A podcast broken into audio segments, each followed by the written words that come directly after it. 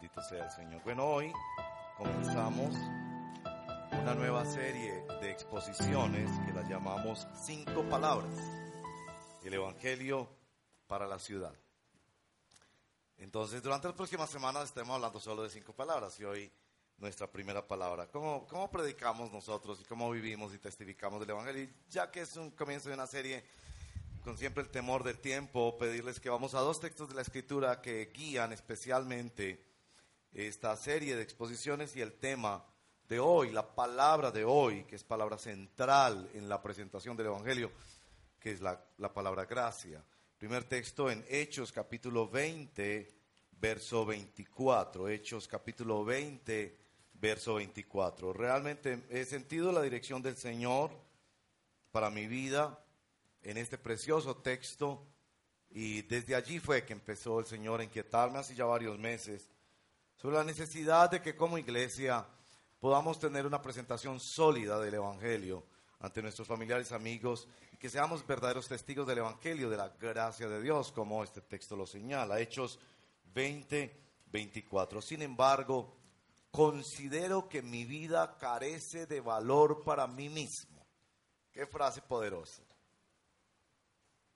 Con tal de que termine mi carrera y lleve a cabo el servicio que me ha encomendado el Señor Jesús.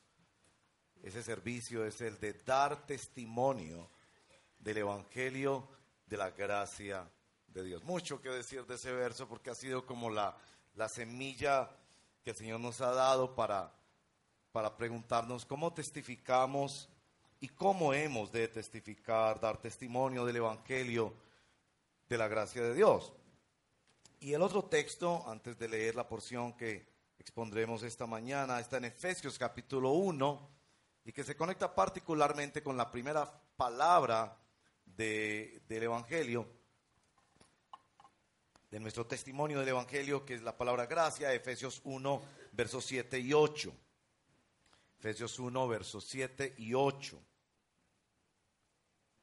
En Él, se refiere a nuestro Señor Jesús, tenemos la redención mediante su sangre, el perdón de nuestros pecados conforme a las riquezas de la gracia que Dios nos dio en abundancia, con toda sabiduría y entendimiento. Y que el Señor nos dé la gracia de tener sabiduría y entendimiento para que juntos como congregación durante las próximas semanas profundicemos más y más las raíces de cómo damos testimonio y vivimos el Evangelio. Ahora, vengan conmigo por favor al texto que expondremos esta mañana, que está en Lucas capítulo 7, verso 36 al verso 50. una historia conmovedora, extraordinaria, un encuentro de Jesús con dos personas. Una de ellas estuvo en contacto con Jesús, pero no entendió el Evangelio. Como muchísimas personas hoy en día, buscadores, van a iglesias y a lugares, leen libros religiosos, citan y recitan palabras de la Biblia, pero no entienden el Evangelio. La otra persona entendió el Evangelio de una manera extraordinaria, entendió la gracia de Dios. Vengan conmigo, por favor, a esta porción de la palabra. Lucas capítulo 7, verso 36 hasta el 50. Uno de los fariseos invitó a Jesús a comer. Así que Jesús fue a la casa del fariseo y se sentó a la mesa. Ahora bien, vivía en aquel pueblo una mujer que tenía fama de pecadora. Cuando ella se enteró de que Jesús estaba comiendo en la casa del fariseo, se presentó con un frasco de alabastro lleno de perfume, llorando. Se arrojó a los pies de Jesús de manera que los bañaba en lágrimas. Luego se los secó con los cabellos, también se los besaba y se los ungía con el perfume. Al ver esto, el fariseo, que lo había invitado, dijo para sí, si este hombre fuera profeta, sabría quién es la que lo está tocando y qué clase de mujer es, una pecadora. Entonces Jesús le dijo a manera de respuesta, Simón, tengo algo que decirte. Dime, maestro, respondió Simón el fariseo. Dos hombres le debían dinero a cierto prestamista. Uno le debía 500 monedas de plata, algo así como 500 días de salario, más o menos para que calculen. Y el otro 50. Como no tenían con qué pagar, les perdonó la deuda a los dos. Ahora bien, ¿cuál de los dos lo amará más? Supongo que aquel a quien más le perdonó, contestó Simón. Has juzgado bien, le dijo Jesús. Luego se volvió hacia la mujer y le dijo, Simón, ¿ves a esta mujer? Cuando entré en tu casa no me diste agua para los pies, pero ella me ha bañado los pies en lágrimas y me los ha secado con sus cabellos. Tú no me besaste, pero ella desde que entré no ha dejado de besarme los pies. Tú no me ungiste la cabeza con aceite, pero ella me ungió los pies con perfume. Por esto te digo, si ella ha amado mucho, es que esos muchos pecados le han sido perdonados. Pero a quien, a quien, aquel a quien poco se le perdona, poco ama. Entonces Jesús le dijo a ella, tus pecados quedan perdonados. Los otros invitados comenzaron a decir entre sí, ¿quién es este que hasta perdona pecados? Tu fe te ha salvado, le dijo Jesús a la mujer, vete en paz. Esta es la palabra del Señor. Eh, Señor, la verdad leemos esta palabra con profundo necesidad de quebrantamiento. Cuando nosotros estamos cerca de ti, no, no caemos a tus pies llorando, no besamos tus pies, no los ungimos. Somos ese fariseo que se pone a la distancia y que quiere evaluar a Dios. ¿Cuánto necesitamos llorar? ¿Cuánto necesitamos postrarnos? No por sentimientos nuestros, sino por entender lo que significa la gracia de Dios que conociendo lo más profundo de nuestros pecados, pecados de pensamiento, pecados de palabra, pecados de acción y pecados de omisión. Que conociendo lo más profundo de nuestra tragedia y de nuestra incoherencia, aún así nos das la palabra del perdón, nos das la palabra de la paz. Ayúdanos, por favor, te lo pedimos en el nombre de Jesús, a entrar en tu palabra y en nosotros mismos para ser quebrantados por tu gracia. Te lo pedimos en el nombre poderoso de Jesús, nuestro Señor. Amén. Jesucristo es irresistiblemente atractivo. Todos parece que quieren un pedazo de Jesús.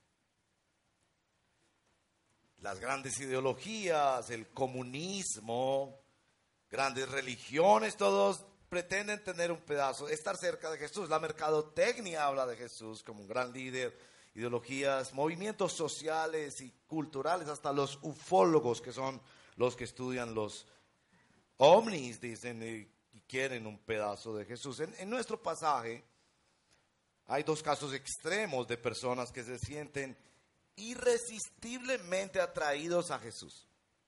Dos personajes improbables. Un fariseo que miraba a la distancia a Jesús y lo criticaba. De hecho, vivía tratando de ver en qué se equivocaba Jesús y una mujer prostituta. El Evangelio de Lucas señala una y otra vez cómo estas personas se sienten atraídas irresistiblemente a Jesús. El punto es este. Podemos ser atraídos a Jesucristo sin necesariamente tener una postura correcta ante Él. Podía ser atraído a Jesucristo que quisieras invitarlo a tu casa a cenar para tomarte la selfie con Él y publicarla en tus redes. O podrías estar queriendo estar cerca de Jesús para llorar postrado a sus pies. No todo el que me dice Señor, Señor, no todo el que se acerca a Jesús está tomando una postura concreta y correcta hacia Él. El Evangelio de la Gracia está dibujado en este pasaje de tal manera que si entendemos la gracia de Dios, deberíamos quedar postrados a sus pies. Así que aquí vamos a ver esas dos formas de acercarse a Jesús, que son dos formas de relacionarse con Jesús, dos formas de comprender el Evangelio, dos formas de responder a Jesús. Dos, dos formas de relacionarse con Jesús ahí en este pasaje. ambos, ambos fueron atendidos y a ambos se les ofreció la gracia de la cercanía de Jesús. Jesús no le dijo al fariseo, no voy a tu casa porque tú no estás preparado. No, él fue a su casa y se sentó a su mesa, comió de su comida. Y la mujer se acercó él no le dijo, no, no me toques, este no es el momento. Ambos fueron atendidos por Jesús. Ambos hicieron algo. De hecho, uno podría pensar, el fariseo fue más meritorio porque lo trajo hasta su casa, le ofreció una cena. Y la mujer solo se postró a los pies y rompió. A propósito, no es el mismo texto de Juan 12, donde el perfume era costoso es evidentemente otro caso. La diferencia quizás está en que el fariseo Simón está tratando de aprovechar el contacto con Jesús, como todos los que queremos tomarnos fotos con famosos, no queremos esconder esa foto. La tomamos precisamente para aprovechar eso, embellecer nuestro ego mejorar nuestra hoja de vida o decir yo estuve ahí, yo estuve con. La postura de la mujer es la postura del Evangelio de la Gracia que solo da espacio para el arrepentimiento. De lo que estamos aquí es la vista del mérito, la vista de la gracia. Miren el verso número 39. El fariseo pensó, dijo para sí, si este hombre fuera profeta, sabría que la que lo está tocando es una mujer pecadora. ¿Cómo trata Jesús a la gente? Pensaba el fariseo con base en sus méritos. Él se debería dejar tocar por mí porque yo soy fariseo, no se debería dejar tocar por la pecadora porque se va a contaminar. Eso fue lo que pensó el fariseo. Pero la gracia de Dios piensa exactamente al revés. Porque no es que Jesús se contamina al estar en contacto contigo, que sientes vergüenza por tus pecados, sino que tú tienes la posibilidad de ser perdonado y santificado cuando entras en contacto con Jesús. Obviamente, la pregunta es, cuando te acercas al cristianismo, ¿estás buscando examinar a Jesús como el fariseo que estaba examinando si era profeta? ¿O estás buscando examinarte a ti mismo? A ti mismo. Es que Jesús se mete en en los diálogos profundos del corazón. De hecho, el verso número 40, Jesús le responde al diálogo de su corazón. El Señor te bendiga en el proceso de profundizar el diálogo contigo mismo. ¿Yo por qué estoy haciendo esto? ¿Y por qué lo hago tan frecuentemente? ¿Y yo por qué pienso así? Porque yo deseo así el diálogo hacia adentro. Pero pareciera que este fariseo no tiene mucho diálogo de examinarse a sí mismo, sino que busca más examinar a Jesús. A propósito, eso ya nos da como una, una pista sobre el Evangelio de la Gracia. Es más importante que tú respondas al estado de tu corazón que a las preguntas de tu mente. No es que Jesús no te da la oportunidad de cuestionar la Biblia, los milagros, el sufrimiento en el mundo, si hay extraterrestres o no, todas esas grandes preguntas que tú tienes. Pero para la gracia de Dios es más importante que tú trates tu corazón. ¿Cómo está tu corazón? A las dos personas Jesús les cuenta la misma historia que se registra allí es una pequeña parábola en los versos 41 y 42, una de las parábolas más breves de Jesús. Y es porque depende de cómo entendamos esa parábola, vamos a ver dos posturas diferentes de cómo se comprende el Evangelio. La parábola es sencilla, dos hombres le debían dinero a cierto prestamista, uno, de los, uno debía 500 monedas de plata, como 500 días de salario, usted multiplique y el otro 50. Ninguno de los dos tenía con qué pagar. Entonces el prestamista le perdonó a los dos y Jesús pregunta, ¿cuál de los dos amará más? ¿Quedará más agradecido? ¿Cuál de los dos se sentirá más, más agradecido?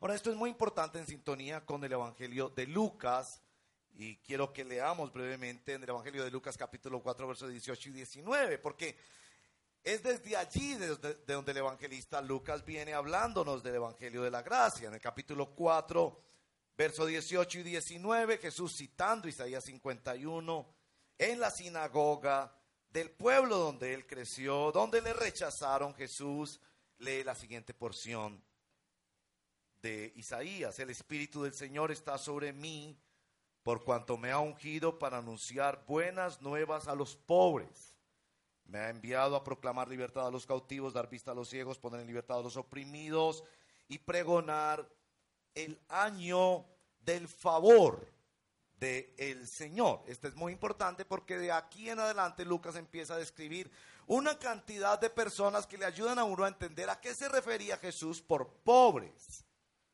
Mujeres enfermas, hombres poseídos, políticos corruptos, hombres que venían a pedir por un empleado enfermo, paralíticos, una viuda que se le muere el único hijo que era su esperanza. La pobreza para Lucas está mucho más ampliada que sencillamente eh, la pobreza económica. Y a estos pobres se les anuncia las buenas nuevas, el Evangelio. Y las buenas nuevas, verso 19, es que ha comenzado el año favorable del Señor. Es la única mención en los cuatro evangelios sobre esto como el comienzo y la identificación de Jesús. El año del favor del Señor se refiere al Antiguo Testamento, el año del jubileo. Cada 49 años, 7 por 7, vendría un tiempo en que se perdonarían las deudas, en que la tierra volvería a sus dueños, en que la tierra descansaba, las relaciones se restauraban. Lo que Jesús está anunciando es que en virtud de su ministerio y de su obra, se le ofrece favor de Dios, gracia de Dios a todas las personas que vengan en arrepentimiento y fe a buscarlo en Él. Y eso es lo que describe el Evangelio de Lucas. Una y otra persona que viene a Cristo Jesús buscando su ayuda y tratando de resolver su, su necesidad. Una cosa que confronta un poquito en el estudio de esta parábola, volviendo a Lucas capítulo 7, es en el verso 47, Lucas 7, 47, donde Jesús ayudándole al fariseo a evaluar lo que acaba de ver, a la luz de su parábola, le dice Jesús, por esto te digo, si he llamado mucho es que sus muchos pecados le han sido perdonados. Pero a quien poco se le perdona, poco ama. Entonces una pregunta que uno hace es, ¿Jesús pensaba que había personas a las que se les perdonaba poco? Si Jesús pensaba que había personas que tenían muchos pecados y personas que tenían pocos pecados. El capítulo 5 de Lucas, versos 31 y 32, Jesús responde esa pregunta.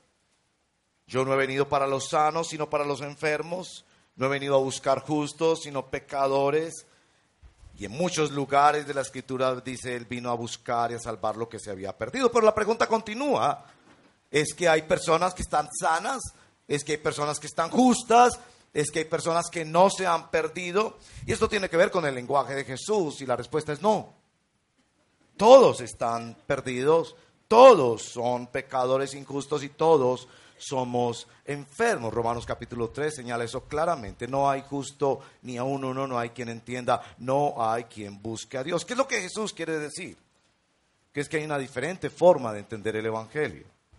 Es Jesús viniendo a tu casa a sentarte en tu mesa y bendecir tu alacena y ser parte de tu vida y bendecir tu vida. O es Jesús viniendo a perdonar tus pecados. ¿Qué es lo que Jesús viene a tratar? Y precisamente lo extraordinario de este texto es que Jesús viene a tratar con la necesidad más profunda que nosotros tenemos y es nuestra batalla diaria con el pecado. El fariseo pensaba, todo lo que yo necesito es que Jesús entre en mi casa. La mujer pecadora sabía, lo que yo necesito de Jesús es su misericordia, su perdón, que pare este ciclo de pecado que no he sido capaz de parar, que comience una nueva historia en mi vida. Entonces, hay dos formas de relacionarse con Jesús, invitándolo a cenar o llorando a sus pies. Hay dos formas de entender el Evangelio, entendiéndolo como un Evangelio que me viene a ayudar en algunas cosas, a compartir parte de mi vida, un Evangelio que viene a tratar lo más íntimo, lo más profundo de mi vida, que es mi pecado. Y hay dos formas de responder al Evangelio de Jesucristo. Volvamos a esto del diálogo interior. Miren por favor en el verso 39, el fariseo dice para sí mismo, a él no le interesaba evaluarse a sí mismo, a él le interesaba evaluar a Jesús. Y si estás visitándonos en esta congregación o si visitas una congregación o abres la Biblia para tratar de hacerte preguntas, todavía yo debo decir Jesús todavía atiende eso. Jesús todavía va a la casa del fariseo. Pero evidentemente Jesús mueve el diálogo interior hacia el diálogo de autoevaluación. Miren la frase del verso 40. Simón, tengo algo que decirte. Y con eh, el amor que el Señor ha puesto en mi corazón como pastor y como predicador del Evangelio, yo quiero decirte eso. El Señor te dice, tengo algo que decirte. ¿Tú estás aquí o tú estás escuchando este mensaje para evaluar a Jesús o para evaluarte a ti mismo? Entonces Jesús, para construir diálogo interior, le dice, verso 44, ¿ves esta mujer? Como si la mujer que llega, Jesús aprovecha esta escena para que la mujer sea un espejo para él. Seguramente después de la lectura de la parábola, el fariseo pudo pensar, yo soy de los que hay que perdonarle poco. Y yo tengo que hacerte la pregunta. ¿Crees que el Señor a ti te tiene que perdonar poco? O tal vez hago la pregunta en otra forma. Cuando ves la sociedad ¿Tú piensas que hay personas más pecadoras que tú? No tienes que levantar la mano ni responderme, pero te voy a dar la siguiente pista. ¿Tú conoces el corazón de las otras personas? Y quiero testificarte desde el Evangelio, el único corazón que tú conoces a profundidad es el tuyo. Yo podría ver los crímenes y las grandes maldades que han hecho otras personas, pero yo no conozco sus corazones. Pero yo conozco mi corazón. Lleno de egocentrismo, lleno de pensamientos de menosprecio hacia los demás, lleno de queja y de murmuración. Jesús le dice, mira a esta mujer y es muy impresionante la pedagogía de Jesús en este pasaje, porque Jesús está validando el comportamiento de la mujer. Observa los detalles. Como si cuando llegaste esta mañana aquí, él, él observó dónde te sentaste. ¿Por qué saludaste o no saludaste? ¿Por qué cantaste o no cantaste? ¿Con qué rostro estabas cantando? Si levantaste tus manos al cielo o no, si ofrendaste. Él, notó todos los detalles para ver algo que estaba pasando en su corazón. Es claro que la primera iglesia no convirtió esta gestualidad de la mujer en una especie de rito cristiano para la adoración. Uno no encuentra estas expresiones repetidas por la iglesia del Nuevo Testamento. Es claro que ellos veían con la lectura de la palabra de Dios lo que Jesús vio. Él estaba viendo el corazón de esta mujer. Una mujer que reconocía su necesidad de perdón, reconocía su vergüenza, su impotencia ante el pecado, reconocía la necesidad de la gracia y todo todo aquello lo dibujaba claramente, se hace detrás, se postra sus pies, comienza a llorar y no puede más que limpiar sus pies, sus lágrimas con su cabello y, ha traído algo para ofrecer. Ella, ella, ella sabe que Jesús hace dos cosas extraordinarias en la vida del ser humano por el poder de su gracia. Primero, le muestra la gravedad de su pecado. Segundo, le da esperanza. Si no le hubiera dado esperanza, la mujer no hubiera ido.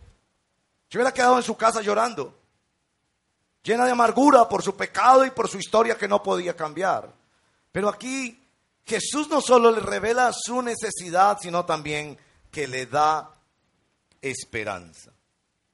En el Evangelio de Lucas, el tema del perdón, que es asociado directamente por Efesios 1, 7 y 8 a la gracia de Dios, está apoyado en tres componentes centrales y voy a pasarlo rápidamente. El primero es la autoridad.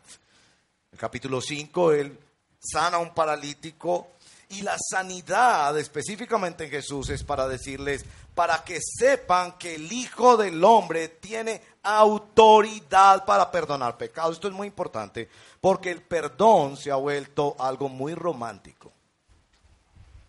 Tan romántico como si una persona me viera a mí cometer una infracción y me llegara el comparendo a mi casa y un familiar mío me dijera, no te preocupes, yo te perdono ese comparendo. No solo sería un perdón romántico, sino ridículo. Se necesita que aquella persona que me esté perdonando tenga autoridad. Y la autoridad de Jesús aquí es la autoridad del ofendido. Escuche esto bien. La mayoría de las veces que nosotros pedimos perdón es un perdón terapéutico, no es un perdón responsable. Es decir, pedimos perdón para nosotros sentirnos bien. Ay, me siento tan mal, me siento tan mal, entonces de alguna manera murmuro y musito la palabra discúlpame, perdóname, para sentirme yo un poco mejor. Pero en nuestro texto, el que está perdonando es Jesús porque tiene perdón, poder y autoridad para ofrecer el perdón pero también es porque Él es el ofendido. Él no está tomando el lugar de otra persona como quien me dijera, te perdono tu comparendo de tránsito sin ser ninguna autoridad. Es el ofendido que tiene autoridad para perdonar, y escuche esto bien, está comenzando una nueva relación con esta persona. El perdón en el Nuevo Testamento no es borrón y, y cuenta nueva perdón en el Nuevo Testamento es perdón y relación nueva. Eso quiere decir las dos frases que Jesús usó en el verso 48 y 50, a pesar de las murmuraciones de todos los allí presentes, a pesar de la incomprensión de los fariseos y a pesar de la murmuración de los que estaban en la mesa, Jesús le dice a la mujer, tus pecados quedan perdonados. A nosotros nos ha parecido siempre glorioso el perdón que él le ofrece al ladrón de la cruz, que le dice, hoy mismo estarás conmigo en el paraíso, sin necesidad de mediaciones, ni de iglesias, ni de sacerdotes, ni de ritos. Aquí ocurre lo mismo. tus pecados quedan perdonados. Pero no solo el perdón, sino el verso 50, vete en paz. Y para Lucas, la palabra paz, e Irene en griego, shalom en hebreo, es la referencia al texto que les leí en el capítulo 4, versos 18 y 19. El año favorable del Señor. Comienzas una nueva vida con Dios. La historia termina con dos silencios. Como el silencio que ustedes tienen porque yo soy el que estoy hablando en este momento. Pero son dos silencios que continuarán en diálogos interiores. El primer silencio es el silencio del fariseo. No dice nada. No viene a Jesús a decirle, Señor Jesús, ahora entiendo el Evangelio. Ahora entiendo cómo relacionarme contigo. Ahora entiendo que esto no es con base en mérito, sino en gracia, inmerecida de mi parte. Jesús, ahora entiendo que yo estoy examinándote a ti en lugar de examinarme a mí. Pero lamentablemente el fariseo no dice eso. Se queda en silencio.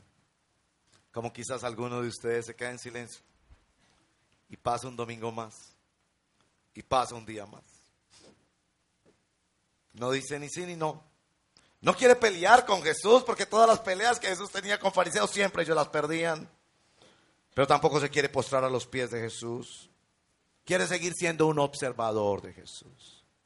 Ese es un silencio con el que termina la historia. Pero la historia termina con el otro silencio, el de la mujer. Ese silencio es mucho más elocuente porque si esta mujer no pensara que ella era la principal pecadora que ella conocía, le hubiera dicho a Jesús, no, no, qué pena Jesús, yo nada más estaba haciendo aquí una, una prueba de perfumes, yo pasé por aquí, se me ocurrió y tuve un momento emocional y quiero, no, no, no, por favor, no me pongas en ese plano. Ella cayó porque era absolutamente cierto que la única posibilidad para acercarse a Jesús era basado no en sus méritos, pero no lo tenía, era una mujer pecadora, sino basado en la gracia de un Dios. La gracia significa no solo que te dan lo que no mereces, sino también que no te dan lo que mereces.